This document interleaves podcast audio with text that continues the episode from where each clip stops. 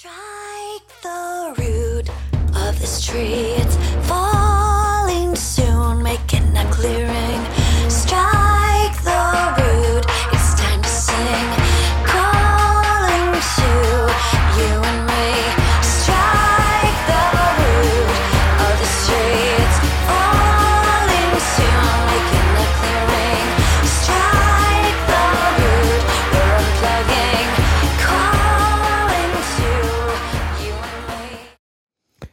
Ja, hallo und herzlich willkommen beim Lifestyle Entrepreneur, dem Podcast für Macher und Gamechanger, die das Ziel haben, ihrem Business auf die nächste Ebene zu heben.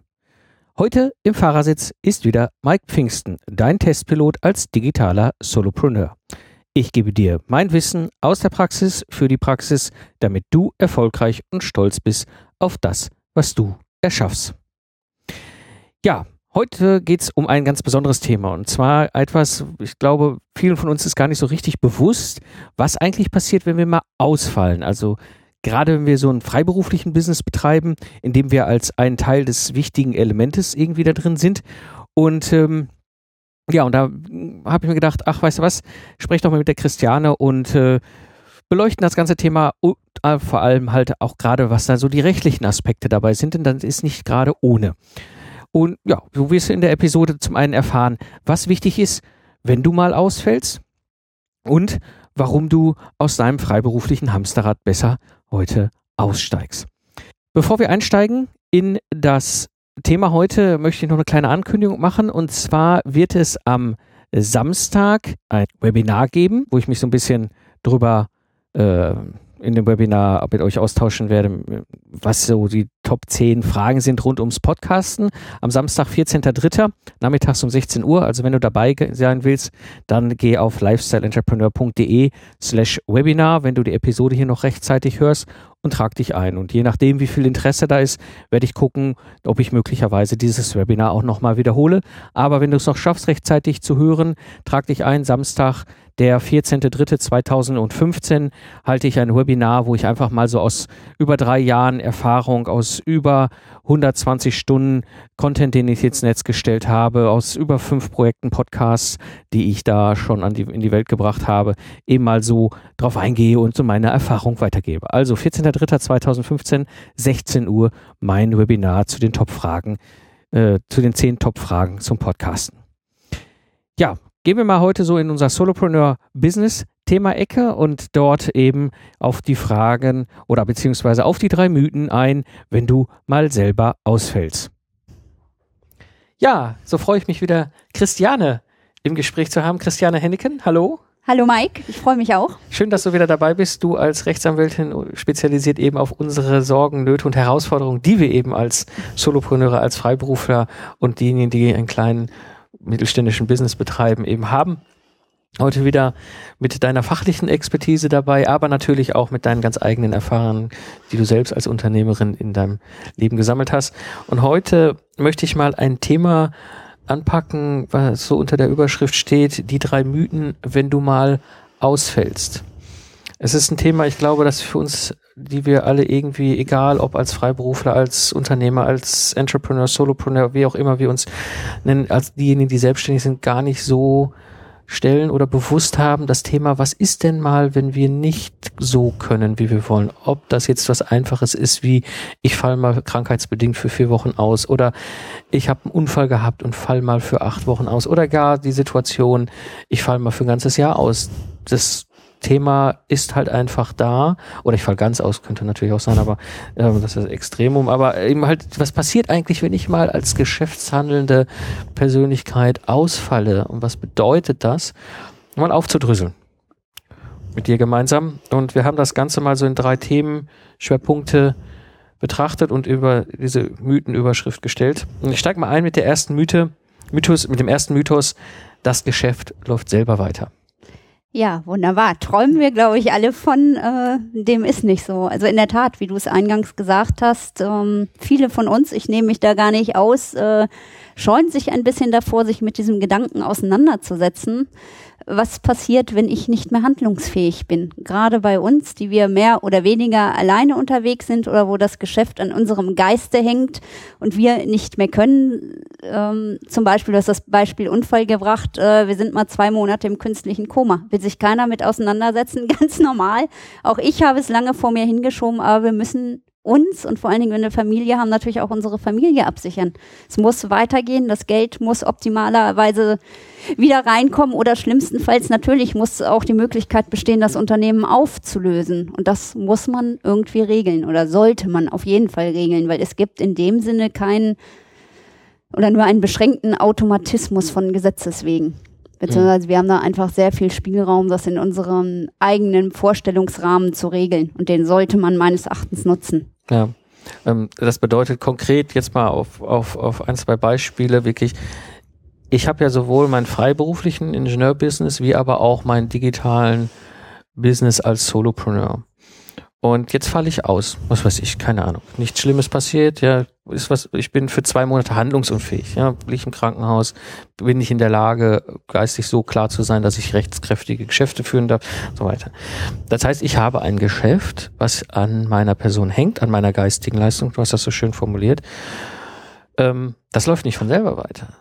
Genau, das wird in dem Fall zu einem Riesenproblem, wo du zum Beispiel keinen weiteren Geschäftsführer oder Prokuristen in dem Unternehmen hast oder keine schlicht auch Vertretungsvollmachten erteilt hast. Dann ist das Geschäft quasi platt, weil sich keiner kümmern kann. Es geht nicht um Wollen, auch nicht ums fachliche Können, es geht ums rechtliche Können. Es ist keiner da, der sich kümmern kann und es gibt auch niemanden, der entsprechende Vollmachten erteilen kann. Und genau das ist das Problem. Das hm. Geschäft kann nicht betrieben werden und dann kommen so ganz banale Dinge plötzlich richtig nach oben, das Zugriff aufs Geschäftskonto. Ja, was genau, ganz einfache Dinge tatsächlich. Oder ich nehme immer gerne das Beispiel mit dem Finanzamt. Das Finanzamt ja. will mal wieder Geld haben äh, oder es müssen Erklärungen gefertigt werden. Es ist keiner da, der das veranlassen kann. Rechnungen müssen bezahlt werden. Dein, was du gerade sagtest, kein Zugriff aufs Geschäftskonto. Es geht den Bach runter. Punkt. Ja. Ja, und das kann und schneller, als man gucken kann. Ja, Da müssen wir uns nichts vormachen. Wir wissen alle, was für Rechnungen jeden Monat reinkommen, äh, was, was wir leisten müssen. Ähm. Ja, also das ist nämlich dann der zweite Punkt, der nämlich noch dazu kommt. Wenn mal, ich falle jetzt vier Wochen aus als Freiberufler, äh, das ist ja, dann fällt ja ein Stück weit auch mein Einnahmestrom aus, äh, weil plötzlich, auch wenn ich leistungsvertragsmäßig sauber mit dem Kunden habe, äh, er meine Rechnung ja nicht bezahlt, weil ich ja keine Leistung erbracht habe. Ich habe ja die Zeit im Krankenhaus gelegen.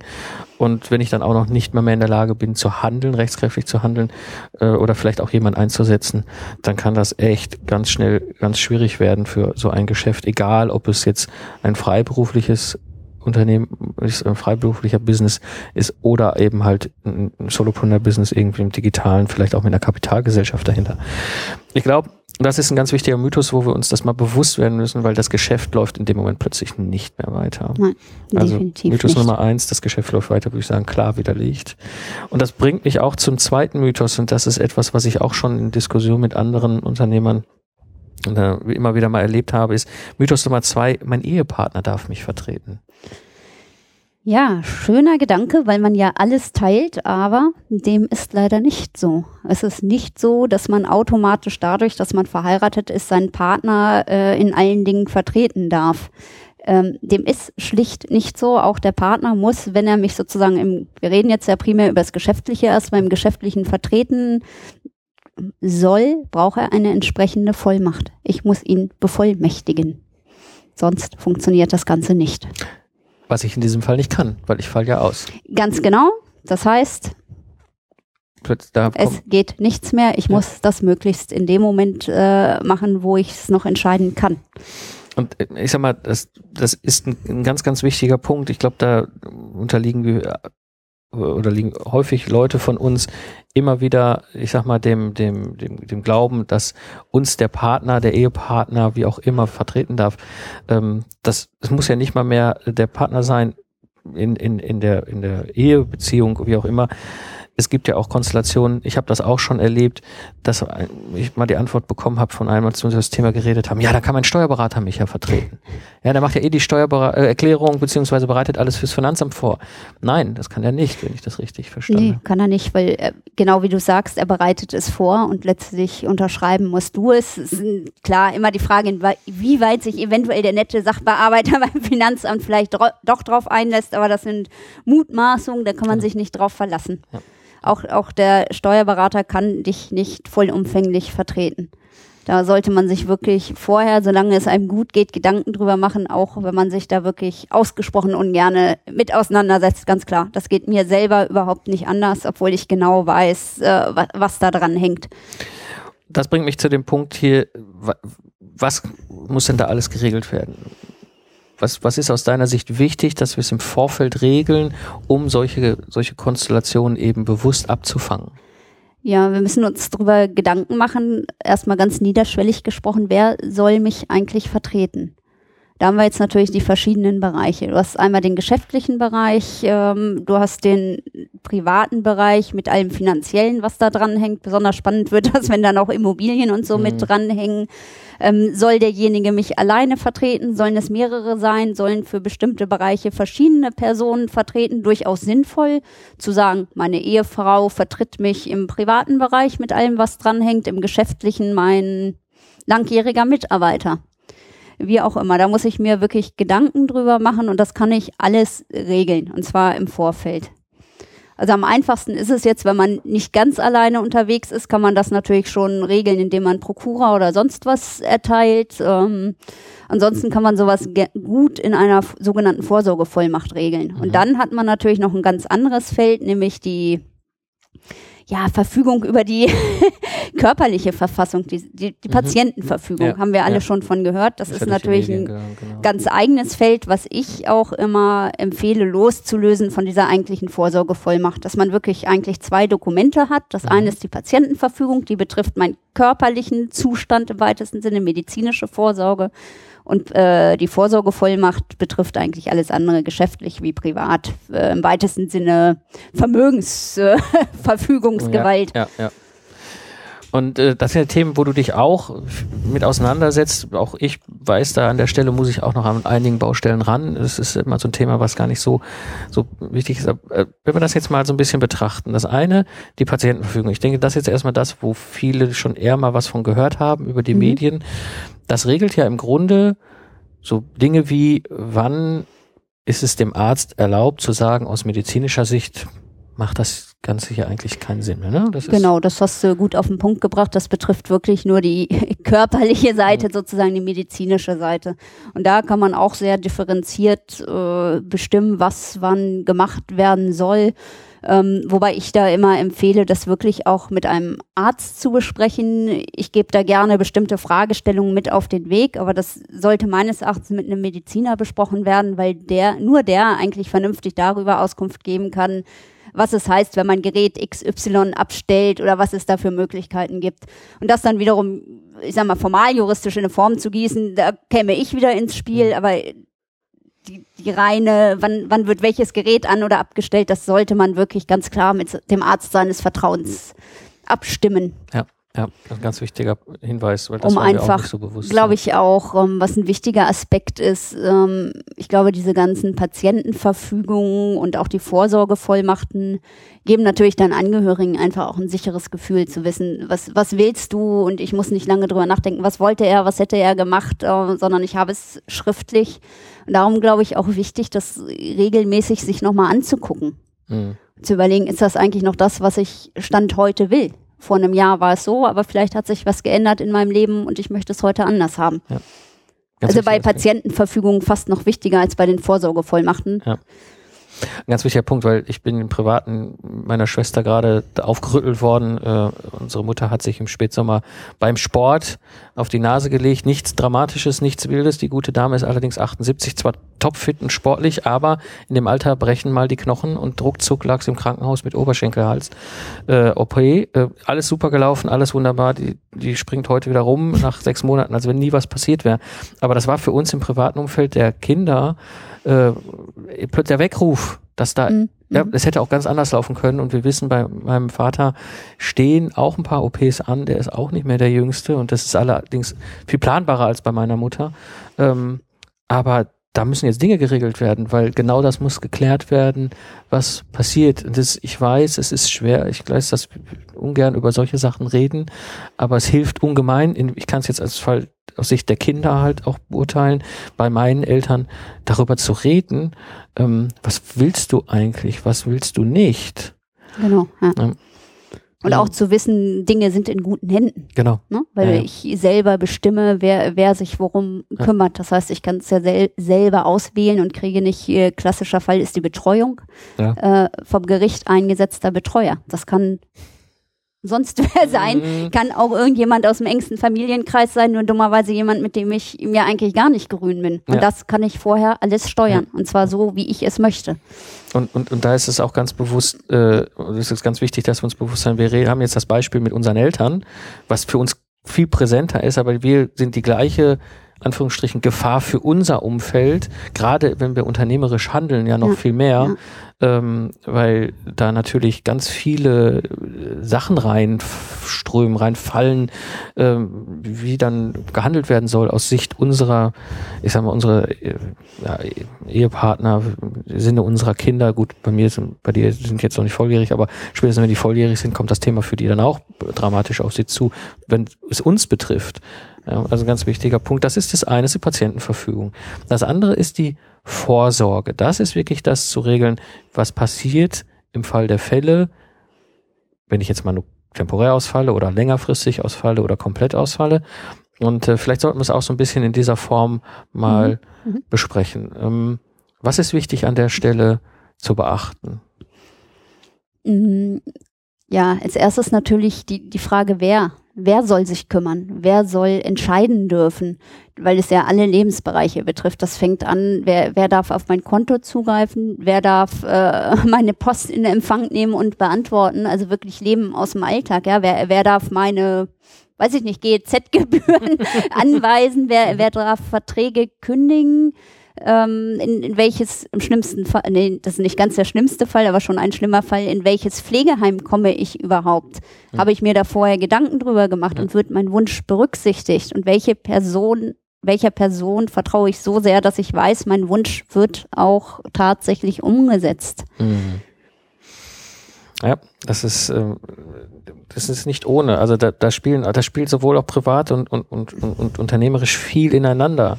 Ähm, ich kann das gut nachvollziehen. Also ich sag mal, wenn die, die Konstellation bei mir, ich habe jetzt durch Zufall eine Konstellation, wo meine Frau im Zweifel handeln kann, aber das war ich offen, war nie so im Sinne einer Vorsorge geplant, ähm, sondern es war im Sinne einer, einer, einer Risikoabsicherung immer mal geplant.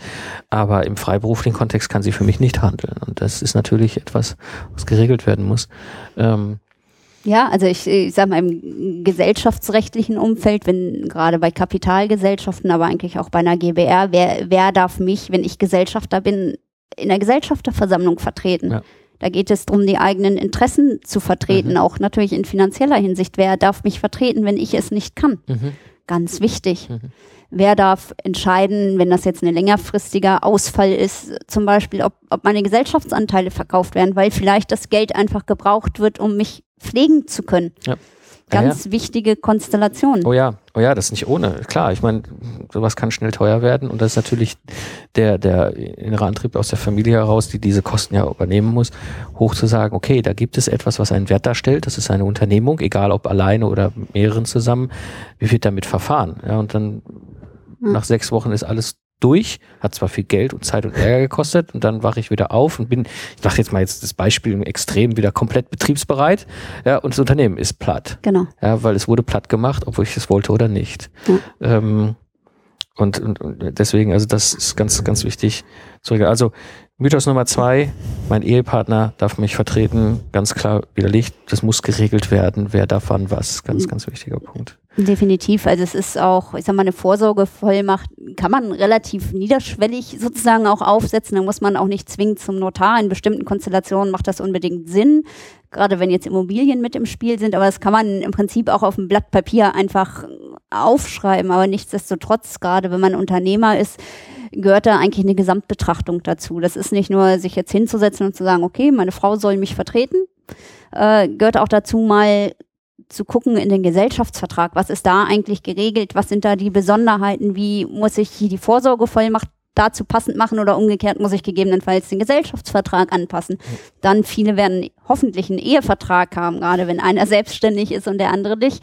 Passt das zum Ehevertrag? Passt es zu möglichen vorhandenen erbrechtlichen Regelungen, die es schon gibt? Das muss alles ähm, ja natürlich in sich greifen, weil wenn ich irgendwo eine Regelung habe, die, die widerspricht, dann habe ich ein großes Problem. Beziehungsweise mhm. meine Angehörigen oder die, die mich vertreten sollen, haben dann unter Umständen ein Riesenproblem. Problem. Ja, das genau stimmt. das wollen wir ja vermeiden. Ja, ja, absolut. Also das erinnert mich daran, ich habe einen Ehevertrag, der ist aber aus der Zeit, wo wir noch keine Kinder hatten. Ich glaube, wenn die Episode hier ist, muss ich da mal unterhalten wir reingucken. uns. ja, aber das sind so Sachen. Ja, ich meine, ich habe damals so hab dran gedacht, einen Ehevertrag zu machen, weil mir klar war über das Risiko und die Mithaftung äh, von meiner Frau und das klar auseinanderzuhalten und so weiter, aber das auch kein Schindluder, also Ehevertrag ist auch nochmal ein Riesenthema, wo glaube ich in der Episode drüber machen kann, aber ähm, das ist natürlich aus einer Zeit, da hatten wir noch keine drei Kinder. Ja? Äh, was passiert da? Also, also ganz wichtiges Punkt. Das führt mich so zum Mythos Nummer drei und dem erliegen wir gerade als Selbstständiger ganz gerne, ist eben, ich kann das alles selber regeln. Da glaube ich, das sollten wir mal mit aufräumen, weil ich ja, ich, es ist immer schnell getan, dieses, ich ziehe mal irgendwoher ein paar Checklisten aus dem Netz, ich hole mir mal irgendwo ein Buch darüber. Ich glaube, das Thema ist so komplex, dass es da mehr bedarf. Also ich möchte jetzt äh, Mustervorsorge Vollmachten oder grundsätzlich Musterverträge nicht verteufeln. Ähm, es gibt aber so viele Stellschrauben, äh, die über Muster in der Regel nicht abgedeckt werden, weil sie einem selber auch nicht, wenn man sich juristisch jetzt auch nicht damit auseinandersetzt, äh, einem einfach auch nicht bewusst sind, auch welche Möglichkeiten es gibt oder ob bestimmte Möglichkeiten wirklich praktikabel sind. Also Klassiker ist immer, ich will einen Vertreter haben und der soll kontrolliert werden von und nur gemeinsam mit X äh, bestimmen dürfen, wo man dann einfach auch mal aus dem Erfahrungsschatz fragen muss, macht das Sinn, wenn ich drei Leute habe, die sich gegenseitig kontrollieren sollen und nur gemeinsam entscheiden, wie soll es in der Praxis gehen? Ja. Der Überweisungsträger soll von drei Leuten gemeinsam unterschrieben werden. Äh, genau. und das dann im, ja. das, das Alltagsgeschäft ist ja sehr, es sind ja viele Kleinigkeiten und das muss ja praktikabel bleiben. Ja. Und ähm, es gibt einfach viele Feinheiten, die man selber, wenn man eben auch nicht vom Fach ist, die man nicht überschauen kann, weil es einfach sehr, sehr diffizil ist, das muss man einfach so sagen. Und was ich eben vorhin auch sagte, dass eben viele Verträge so ineinander greifen und das optimalerweise wirklich gut aufeinander abgestimmt sein sollte, um da einfach einen reibungslosen Ablauf gewährleisten zu können. Also reibungsloser Ablauf, äh, Riesenthema, glaube ich, auch, auch dann für die Angehörigen, die sich kümmern sollen ein Traum ist es, wenn man sowohl im privaten als auch im Unternehmen einen ja, Notfallplan hat. Nicht nur, wer, wer ist Ansprechpartner, wie, wie sind äh, irgendwelche Login-Daten, welche Versicherungen bestehen. Optimalerweise alles irgendwie in einem Ordner. Ja. Ja, stimmt. Das ist, das ist auf jeden Fall etwas, äh, oh, ein guter Tipp. Da muss ich auch noch mal ran. ja, Notfallplan. Ja, es ist so witzig. Mein Vater hat das vor zehn Jahren mal gemacht. Der war eine größere Dienstreise, war mal um die Welt geflogen. Äh, 15 Jahre her, ich weiß es schon nicht mehr. Und äh, der hat mal so einen Ordner äh, erstellt. Wir waren da schon erwachsen, meine Schwester und ich, und der hat uns das gezeigt, hat gesagt, falls was sein sollte, zieht diesen Ordner aus dem Regal. Mhm. Ja, ähm, also es ist schon, ähm, aber ich kann eben nicht alles selber regeln. Ich glaube, das ist ein ganz wichtiger Aspekt, weil wir dem oft unterliegen, gerade als Selbstständige, die sich mit so vielen Themen beschäftigen. Ähm, ich habe mittlerweile so viele Gesellschaftsverträge gelesen und, und, und geschlossen und, und unterschrieben und diskutiert und äh, es ist einfach ein so komplexes Thema, ähm, dass ich das halt gerne mit jemandem mache, der da Ahnung hat, der das alles überblickt, ja, der wirklich sagt, okay, wir können das hier so regeln, du hast in meinem Fall jetzt mehrere Geschäfte, freiberuflichen Business, vielleicht den einen Solopreneur, noch einen anderen Solopreneur-Business, was auch immer und, und dann noch die private Situation, ein Ehevertrag dabei, was passiert denn in der Vorsorge fürs Geschäftliche, was passiert in der Vorsorge fürs Private, da hast du Immobilien, ist auch so ein Punkt für viele gar nicht so bewusst und dann auch noch die Patientenverfügung. Wir können das nicht selber regeln. Das ist, glaube ich, auch eine Frage von Zeit. Ja, die, da ist oft wertvoller angelegt, das wirklich mit einem Experten zu besprechen, weil das ja. Ergebnis ist besser und ich glaube an der Stelle auch, Es ist schneller. Das Es ist auch eine Frage der richtigen Fragen, um das mal so Ja. zu sagen. Jetzt, also wie wir es eingangs gesagt haben, und ich nehme mich da nicht aus, das ist kein Thema, mit dem man sich für sich selber selber gerne beschäftigt. Ich habe auch viel zu lange gewartet, bis ich das für mich selber gemacht habe, weil es einfach ein unangenehmes Thema ist. Aber ähm, es ist schon so, dass einem natürlich von jemandem, der das mehr oder weniger täglich in seinem Geschäft macht, wie ich jetzt für Mandanten, die stellen natürlich bestimmte Fragen, müssen uns nichts vormachen, die sind unangenehm, äh, die will man nicht gestellt bekommen und ich glaube genau das ist der Punkt, äh, man stellt sie sich auch nicht selber. Es sind aber Ja. Fragen, die wichtig sind, absolut. die wichtig sind, die sicher manchmal auch in Grenzbereiche gehen, weil es auch, auch um Hinterfragen geht, natürlich. Klar. Ist jetzt meine Frau unbedingt die richtige, um, um meine Geschäfte fortzuführen? Klar, man Gute liebt Frage. seine Frau oder seinen Partner über Ja, alles ja. und es ist unter Umständen hart, sich einzugestehen, nein, er oder sie ist aus Will verschiedenen Gründen nicht der überhaupt? Richtige oder will Ja. sie es überhaupt. Ja. Darum auch immer ganz klar die Empfehlung, wenn man eine Idee hat, wen man da einsetzen will und sich das für sich soweit klar hat, mit demjenigen reden. Zu Ja. sagen, pass auf, das stelle ich mir vor, das kommt auf dich zu, bist du dazu bereit? Absolut.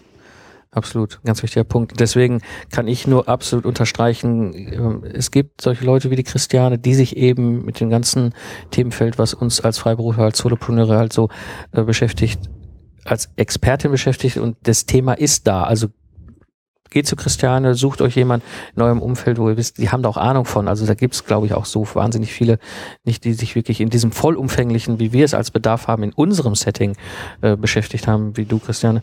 Also nutzt die Möglichkeiten und nimmt diese Trigger, die du ja auch mitgibst, weil es, es sind Fragen, auf die wir einfach auch oft nicht kommen und auch, die findest du in keiner Muster-Checkliste. Ja, ich glaube, die man sich einfach auch nicht stellen will. Ja, weil es dann unter nicht. Umständen auch unangenehme Wahrheiten Ja. sind, die da plötzlich auftauchen.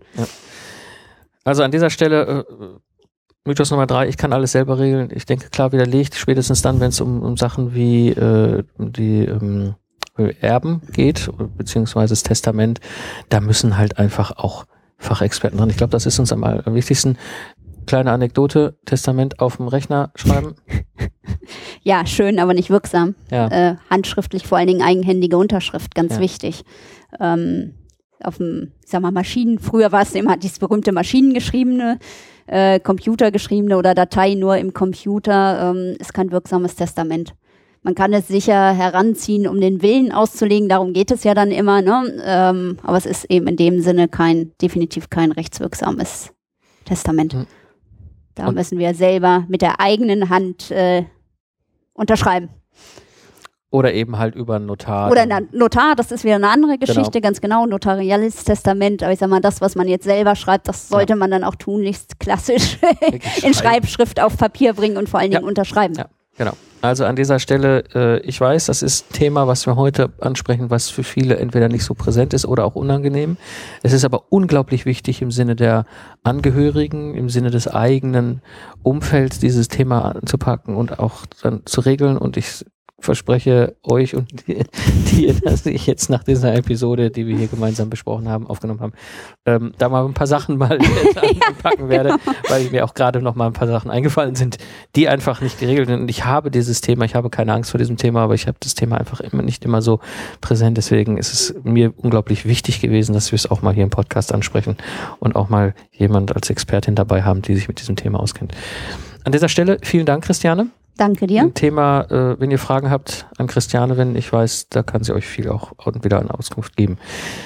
Dankeschön. Danke. Ja, soweit zu den drei Mythen, wenn du mal selbst ausfällt.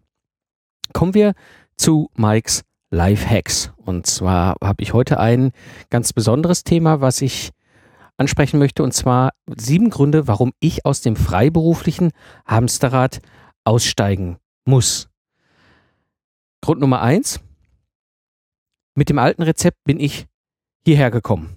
Und äh, ja, ich war lange erfolgreich als freiberuflicher Berater, Spezialist, Troubleshooter, Systemingenieur, dass ich da so ein paar Locken gedreht habe als Unternehmer, Entrepreneur und so meine Erfahrungen gemacht habe, ist was anderes, aber als in dem freiberuflichen Setting war ich durchaus sehr erfolgreich. Und äh, ja, habe so in den letzten zehn Jahren eben da so mein Business drumherum immer wieder aufgebaut und weitergetrieben und es war halt, hat auch funktioniert. Also ich habe nie Probleme gehabt, Projekte oder Aufträge zu haben und habe auch mein Ein- und Auskommen gehabt. Damit hat alles wunderbar funktioniert. Aber die Welt dreht sich nun mal weiter und ich bin über den Zukunftsarchitekten-Podcast schon 2013 ausgestiegen aus der Automobilentwicklung und mit diesem ganzen Trend, der sich jetzt gerade in der Automobilentwicklung abbildet, ist doch etwas zu sehen, wo ich denke, so gerade die, für die Freiberufler äh, sind da so ein paar Warnzeichen in der Welt, wo wir einfach mal drauf gucken müssen. Und zwar das eine Thema ist Internationalisierung. Ähm, ich denke, heute ist es kein Problem mehr, freiberufliche Leistung, sofern sie nicht lokal oder sprachlich gebunden ist, äh, international, zu internationalisieren und vor allem auch international äh, einzukaufen. Das ist durchaus etwas, was in der Automobilentwicklung völlig normal ist. Also da werden halt Entwicklungsingenieure, auch freiberufliche Entwicklungsingenieure aus aller Herren Länder dazu geholt. Es gibt in der Automobilindustrie noch ein weiteres Thema, das Thema Scheinselbst, äh, Scheinselbstständigkeit. Das ist ein Thema, das ist auch nicht ohne. Da werde ich auch mit der Christiane nochmal eine eigene Episode zu machen. Ich glaube, das Thema ist wichtig zu verstehen für beide Seiten. Und es gibt eben gerade auch in der Automobilentwicklung eine starke Konzentration im Einkauf. Die wollen eben nicht ein Zoo von freiberuflichen kleinen Ingenieurbüros haben, sondern sagen, okay, wir nehmen hier fünf Ingenieurvermittler und das sind unsere äh, Partner. Also wir reden als Freiberufler immer von Seelenverkäufer, weil oft ist es im Grunde das. Aber das ist im Grunde ein Trend, der in der Automobilindustrie halt unterwegs ist.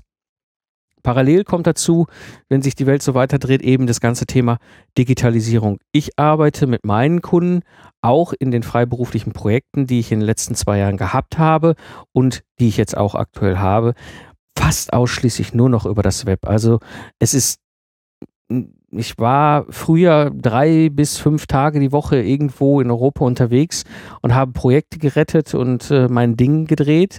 Also das getan, was ich als Spezialist eben halt in den Projekten bei den Kunden machen konnte. Und im Grunde seit November 2013 bin ich weitestgehend zu Hause und arbeite nur noch übers Web. Also ich habe einen großen Kunden, den ich seit langem begleite, ist die Firma Hilti. Und ähm, ja, die sitzen halt in Schaan in Liechtenstein, also zwischen Österreich und Schweiz, haben ein riesen Entwicklungszentrum. Ich sitze hier in Köln und arbeite quasi komplett remote. Ähm, das ist heute kein Thema mehr. Das war für mich schon, schon als Troubleshooter kein Thema mehr, wenn ich Projekte gesteuert habe. Das ist heute für mich kein Thema mehr, wenn ich als Freiberufler arbeite. Also es ist einfach da. Die Digitalisierung unserer Arbeitswelt ist halt einfach extrem präsent und da passiert halt viel. Und dazu kam für mich halt noch die Frage, will ich das wirklich noch bis 65 plus machen? Und somit war klar, Grund Nummer eins, ich bin zwar mit dem alten Rezept hier hingekommen, aber die Frage ist, ich muss ein neues haben, um weiterzugehen. Grund Nummer zwei, keine technischen Hürden, eine Plattform zu erschaffen. Also ich weiß noch, als ich mich das erste Mal mit dem Thema Homepage für meine Unternehmung beschäftigt habe, ähm, ja, da gab es zwar schon WordPress, aber es ist nicht das, was wir hier heute kennen.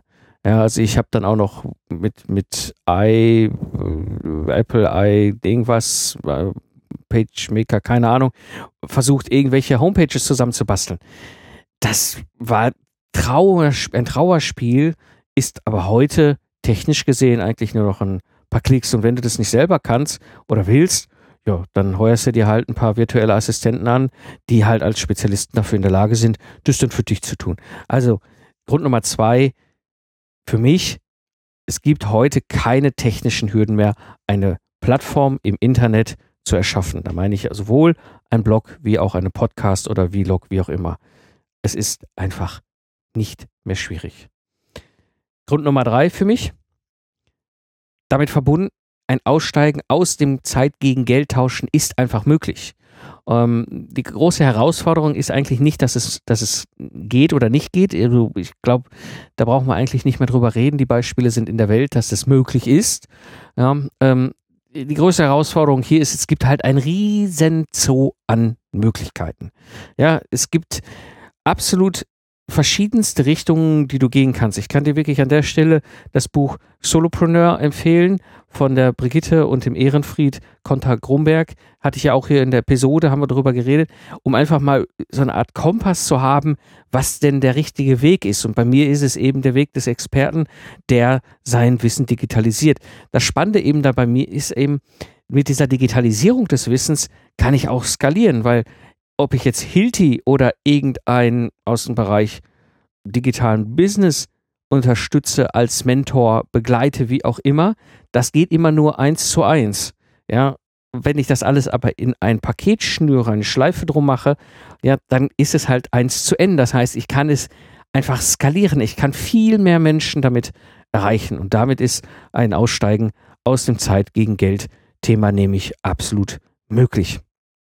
Grund Nummer vier, die Zukunft der eigenen Marke. Es war für mich immer schon ein Thema und das war für mich immer klar, egal in welchen Settings ich unterwegs war, ich bin eine Marke. Mike, Mike Pfingsten ist eine Marke und das hat immer gut funktioniert. Entwicklungsleiter haben mich weiterempfohlen. Die haben sich irgendwo getroffen, haben gesagt, oh, äh, mein Projekt brennt und wir müssen wir irgendwo mein Ding mal gerade kriegen und äh, kennst du da jemanden? Dann hat der andere Entwicklungsleiter gesagt, ja, da gibt es den Mike Pfingsten, der ist gut, den kannst du dir mal heranziehen, der hilft dir da mit Sicherheit weiter. Das heißt, auch im klassischen freiberuflichen Geschäft war es schon so, dass die Marke wahnsinnig viel wert ist. Das ist jetzt natürlich im digitalen Umfeld noch was ganz anderes. Du musst dich zur Marke machen. Du musst in deinem Thema eine Nische finden und dich zu einer eigenen Marke dort als Solopreneur aufstellen. Das ist ein Hebel, den du da für dich schaffen kannst, der ist unglaublich groß und nichts anderes habe ich ja durch Zufall eigentlich bei mir mit dem Zukunftsarchitekten-Podcast auch damals getan. Also Grund Nummer vier, Zukunft der eigenen Marke. Grund Nummer fünf, die Nische ist erfolgreich ich war schon immer ein Verfechter der Nische und halte das für eines der besten Konzepte geschäftlich, gerade für kleine Unternehmungen, kleine Geschichten, die jetzt nicht irgendwie die 10.000 Mann Läden sind, sondern selbstständig, vielleicht mit ein paar Angestellten. Die Nische ist ein, aus meiner persönlichen Sicht, ein absolutes Erfolgsmodell. Und mein ganz konkretes Beispiel. Ich habe ja hier schon auch in einigen Episoden meine neue Plattform lastenhefterstellen.de beschrieben. Als es ist auch für mich so ein bisschen das Beispiel, wo ich dir vieles dran zeigen kann, was mache ich, was funktioniert, was funktioniert nicht. Und wenn man sich überlegt, das ist so eine spitze Nische und ich habe mit einigen auch schon drüber geredet und einige haben auch zu Recht gesagt, boah, was ein trockenes und langweiliges Thema. Ja, gar keine Frage.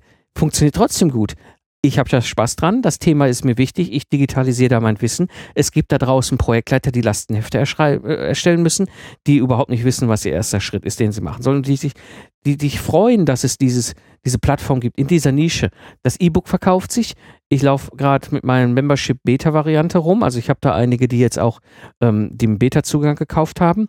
Und ich habe halt mit dieser Nische einfach auch die Situation, dass ein Kunde auf mich zukommt und sagt, Herr Pfingsten, ich brauche in zwei Wochen ein Lastenheft, dafür zahle ich Ihnen noch 10.000 Euro. Das heißt, bei mir ist es halt so, ich habe einfach meine letzten zwei Wochen 10.000 Euro verdient. Und das in einer staubtrockenen, angeblich ja furchtbar langweiligen Nische. Grund Nummer 5, die Nische ist erfolgreich. Grund Nummer 6, du kannst auch unterwegs steuern. Also wenn ich mir überlege, wie das früher war, ich habe ja wie gesagt jetzt so sechs, sechs, sieben Firmen gegründet, und da muss man und einen Businessplan und eine Kalkulation und mit den Bankern ringen und ich weiß nicht, was alles noch machen. Ja, der Witz ist dabei, keiner kann die Zukunft vorhersagen. Und ganz, ganz wichtig, und das gilt im klassischen Geschäftssetting genauso wie auch im, in diesem neuen digitalen, wie auch immer, keiner hat die Weisheit mit Löffeln gefressen. Auch ich nicht. Ich habe die Weisheit nicht mit Löffeln gefressen. Ich kann dir nur sagen, was ich glaube, was ich verstanden habe, welche Erfahrungen ich gemacht habe. Ja. Wichtig ist dabei, du kannst mit einer klaren Strategie wahnsinnig viel erreichen. Der Hebel ist ein ganz anderer in der digitalen Online-Welt als im klassischen. Und du kannst gleichzeitig aber auch auf Sicht steuern. Also du kannst wirklich sagen, mein Ziel ist es, Amerika, beziehungsweise Kolumbus wollte ja Indien entdecken aber am Ende hat er sein Schiff auf sich steuern müssen, weil anders geht es halt im Mittelalter nicht, wenn ein Segelschiff einmal über den Atlantik fährt. Und das ist heute eine ganz andere Art und Weise, wie du ein Geschäft aufbauen kannst im Online-Bereich. Und das war in der Form aus meiner persönlichen Erfahrung im klassischen Business-Setting einfach so nicht möglich. Also du kannst wirklich unterwegs steuern. Und für mich Grund Nummer sieben, ich muss jetzt starten. Der Witz ist bei der ganzen Geschichte, so eine Internetpräsenz, so eine Plattform, egal ob ein Blog oder ein Podcast oder ein Vlog oder was auch immer du da machen willst, diese Präsenz aufzubauen, braucht Zeit. Das geht nicht mit einem Schnipp und dann hast du es da. Es braucht einfach Zeit. Und wie ich auch schon öfter mal sagte, zum Beispiel ein Podcast, die Episode 17, äh, die Episode 7 und die Episode 15 ist so ein wichtiger Meilenstein. Die allermeisten Podcasts schaffen es nicht über die Episode 7 und erst mit Episode 15 wirst du wirklich deine Stimme gefunden haben. Und genauso geht es mit dem Bloggen und genauso mit dem Vlog. Und du brauchst einfach ein bis anderthalb Jahre, bevor du monetarisieren kannst. Diese Zeit musst du berücksichtigen. Das heißt, wenn du darüber nachdenkst, wirklich in diese Richtung zu gehen, dann musst du jetzt starten, um in ein bis anderthalb Jahren ernsthaft über einen Einnahmestrom nachzudenken. Denn du musst eine Community aufbauen. Meine persönliche Sicht ist mein Ansatz, Community aufbauen. Und vor allem, egal was für eine Positionierung du dann dahinter nutzt, du musst einfach Vertrauen schaffen. Und das geht nicht über Nacht. Da brauchst du viel Zeit. Also Grund Nummer sieben, ich muss jetzt starten. Das waren meine sieben Gründe aus dem freien beruflichen Hamsterrad raus muss. Zum einen, mit dem alten Rezept bin ich hierher gekommen. Zum anderen, zum zweiten, keine technischen Hürden mehr, eine Plattform zu erschaffen. Grund Nummer drei, das Aussteigen aus Zeit gegen Geld ist einfach möglich. Grund Nummer vier, Zukunft der eigenen Marke. Grund Nummer fünf, die Nische ist unglaublich erfolgreich. Grund Nummer sechs, ich kann unterwegs steuern. Und Grund Nummer sieben, ich muss jetzt starten. Und das hat dazu geführt, dass ich genau jetzt vor drei Wochen bei mir die Entscheidung gefällt hat, von meinem klassischen Standbein, klassisches Projektgeschäft und dem Spielbein, digitaler Business, mich wirklich umswitche und sage, jetzt ist mein Spielbein mein zukünftiges Standbein. Und aus dem alten Geschäft kommt noch Einnahmestrom, der wird aber peu à peu umgeschiftet auf den digitalen Business. Ja, soweit zu dem Thema. Lifehacks und was bei mir gerade so passiert und meine Gedanken dazu. Die Zusammenfassung der heutigen Episode. Zum einen, mach dir Gedanken für den Fall der Fälle. Wenn mal irgendwas schief geht, wir haben heute, Christian und ich haben heute einfach das Thema mal aufgedröselt. Spreche mit einem Rechtsanwalt deines Vertrauens und kläre deine Lage und entscheide, was für dich wichtig ist. Und wenn es darum geht, ob du wirklich überlegst, ja, ich bin zwar jetzt hier erfolgreich einem freiberuflichen Beratungsgeschäft, und eigentlich möchte ich irgendwie in dieses digitale Dings hinein, wenn du um diesen heißen Brei herumtigerst, gehe jetzt den ersten Schritt in die Digitalisierung. Du wirst es hinterher schätzen, dass du ihn jetzt getan hast. Ja, alle Links und mehr Informationen gibt es wie immer in den Show Notes unter lifestyleentrepreneur.de. Und wenn dir die Episode, wenn dir der Podcast gefällt, würde es mich natürlich riesig freuen, wenn du ihn weiterempfiehlst. Das war die heutige Episode des Lifestyle Entrepreneur. Ich bin Mike Pfingsten und danke dir fürs Zuhören. Ich wünsche dir eine schöne Zeit, lach viel und hab viel Spaß, was auch immer du gerade machst. So sage ich Tschüss und bis zum nächsten Mal, wenn ich zurück bin im Fahrersitz des Lifestyle Entrepreneurs.